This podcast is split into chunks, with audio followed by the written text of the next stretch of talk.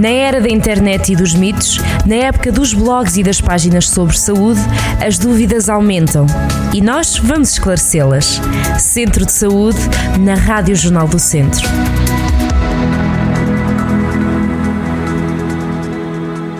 Sejam bem-vindos a mais um Centro de Saúde. Hoje vamos falar de diabetes, que é uma das doenças crónicas mais frequentes e que, se não for tratada, pode provocar complicações graves. O controle desta doença é um aspecto fundamental para os diabéticos prevenirem as complicações e manterem uma vida saudável. Para nos ajudar a falar sobre esta doença, vamos contar com o apoio de Joana Saraiva, da médica Joana Saraiva. Ela é endocrinologista no Hospital Cufisio. Doutora, bem-vinda ao Centro de Saúde. Como é que está?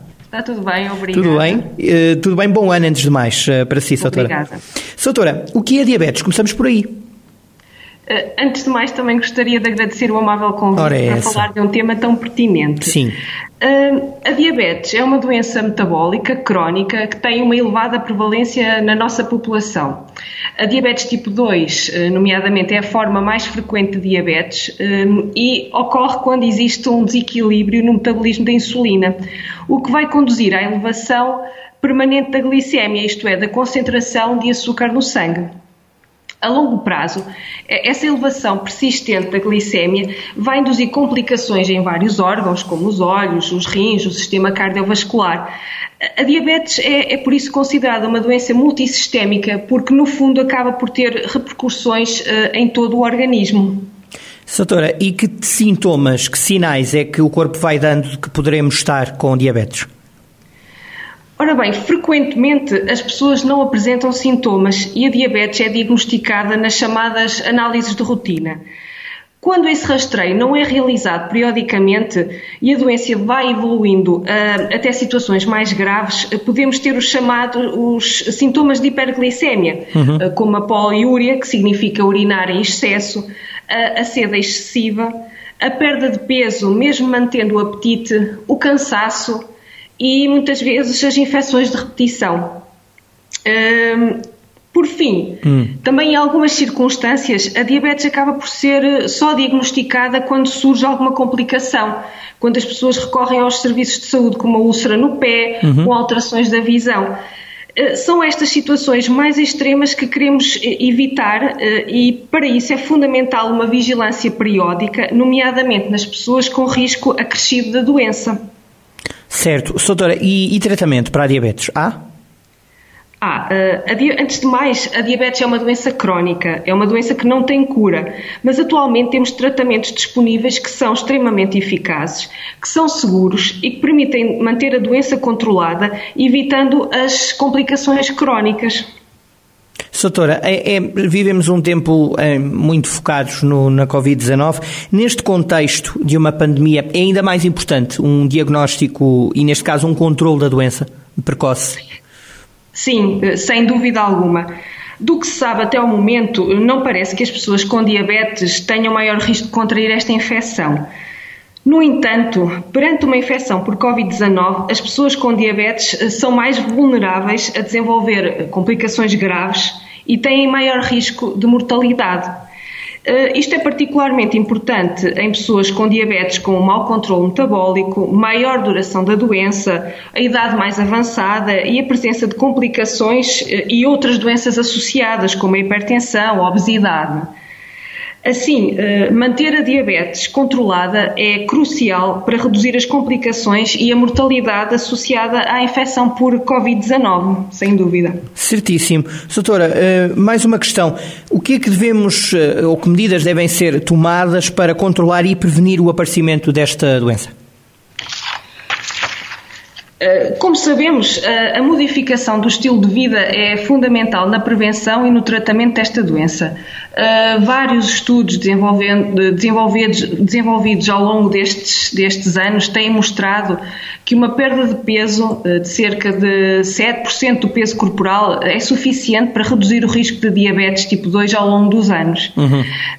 Assim, é fundamental a adoção de um plano alimentar adequado, bem associado à prática de exercício físico físico regularmente. Nomeadamente, o que se recomenda são cerca de 150 minutos de exercício por semana. Estas são uh, seguramente as medidas mais eficazes para prevenir a diabetes, nomeadamente nas pessoas de maior risco. Depois do diagnóstico de diabetes, o tratamento também tem como base a modificação do estilo de vida, mas geralmente não é suficiente por si só e aí temos que recorrer à medicação. Em termos de medicação, eh, são hum. várias as opções ao nosso dispor para um eficaz tratamento da diabetes. As recomendações nacionais e internacionais eh, preconizam que perante uh, hiperglicemias persistentes, ou seja, quando a, quando a, diabetes não está controlada, se devam fazer ajustes na medicação a cada hum, três meses. Uh, hoje em dia, existem várias classes de medicamentos disponíveis eh, e a escolha do medicamento mais adequado deve ser sempre individualizada. Isto é, vai depender do doente e das suas características. Eh, temos medicação oral e injetável, incluindo insulina, medicação essa que é eficaz, segura e com baixa eh, incidência de efeitos adversos o que, para além de permitir controlar os níveis de açúcar no sangue, a glicémia, em alguns casos também pode conferir proteção a nível cardiovascular, a nível renal. Hum, como mensagem final, hum. uh, o que eu gostava de reforçar é que, especialmente neste contexto de pandemia, uh, o controle da diabetes uh, deve ser considerado prioritário e nestes doentes é fundamental manter a regularidade das consultas médicas para garantir uma prevenção e um tratamento adequados. Oh, doutora, como, como pergunta final, não posso deixar de lhe perguntar, há, há, qual é a grande diferença entre a diabetes tipo 1 e a diabetes tipo 2? Para, para finalizarmos ver esta distinção. Em termos, uh, a diferença em termos de em, em, que aspecto? A diabetes tipo 1 é uma, uma, é uma diabetes que surge, pode surgir em, em qualquer idade, mas é, muito mais, é mais frequente nos jovens. Uh, o que acontece é que o pâncreas uh, deixa mesmo de produzir insulina uhum. e a insulina é uh, fundamental uh, neste, nestes casos para, para a sobrevivência da, da pessoa com diabetes. A diabetes tipo 2, muito mais frequente, uh, também pode ocorrer uh, em qualquer idade, é mais frequente uh, em idades mais avançadas, associa-se à obesidade e tem, está relacionada com, numa primeira fase, uma, uma resistência à insulina, portanto, há produção de insulina pelo pâncreas, mas essa insulina não consegue uh, fazer o seu efeito e depois, com o avançar da situação, o próprio pâncreas, em algumas pessoas, deixa de ser uh, capaz de, uh, de produzir a insulina necessária e daí que o nível de glicose no sangue comece a aumentar. Sim, De forma simples. É esta, exatamente, é esta. São é esta. essas as, as, as, diferenças principais. Ok, obrigado, doutora. Muito obrigado por ter estado no Centro de Saúde. Resto de bom ano, já sabe. Tudo bom para vocês aí na CUF. Muito obrigado. Um, Obrigada eu pelo convite. Até à próxima, doutora Banhaja. Ficamos então por aqui. Hoje falámos sobre diabetes. Voltamos com um novo tema, brevemente, em mais um Centro de Saúde. Até lá. Centro de Saúde, na Rádio Jornal do Centro.